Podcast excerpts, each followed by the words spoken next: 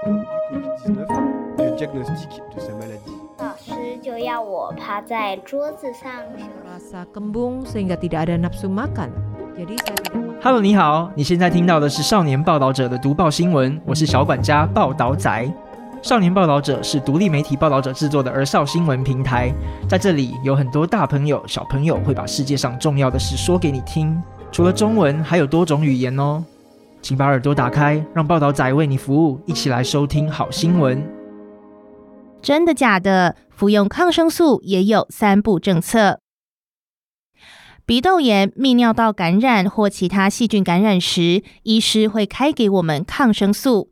那你知道服用抗生素也有三大守则要注意吗？抗生素是杀细菌的药物，但如果没有正确服用，却也是让细菌强化的超级武器。这是因为抗生素的作用原理是杀死身体里的细菌或抑制细菌生长繁殖。一个疗程至少五天，较严重的感染需服药七到十四天。如果中途自行停药，不但容易导致细菌继续繁殖生长，还可能变身成有抗药性的细菌。以后使用抗生素可能杀不死细菌，遇到更严重的抗药性细菌，还可能无药可医。所以服用抗生素要谨记，即使症状缓解，也不能自行停药。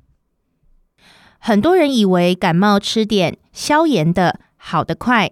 事实上，一般感冒多为病毒引发，单纯病毒引起的感冒，吃抗生素没有用，还有风险，可能让体内原本就有但非致病的细菌突变，演变成抗药性细菌。但某些感冒确实可能引起续发性细菌感染，需要使用抗生素，要怎么区别呢？一般感冒鼻涕为透明状。如果鼻涕或痰开始带有土黄色，就可能因为感冒，身体比较虚弱而续发其他细菌感染。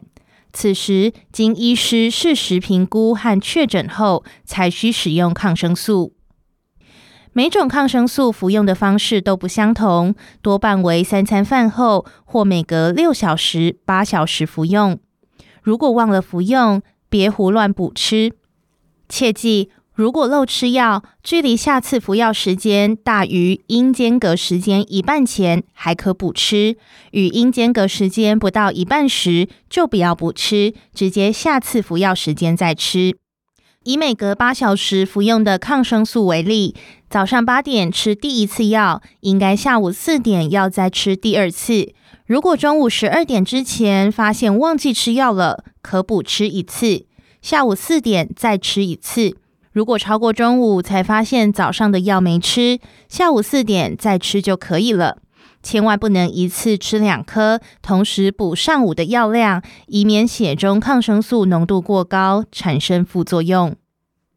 总之，服用抗生素切记三步政策：不要自己去买，不要主动要求开药，也不要随便停药跟补吃。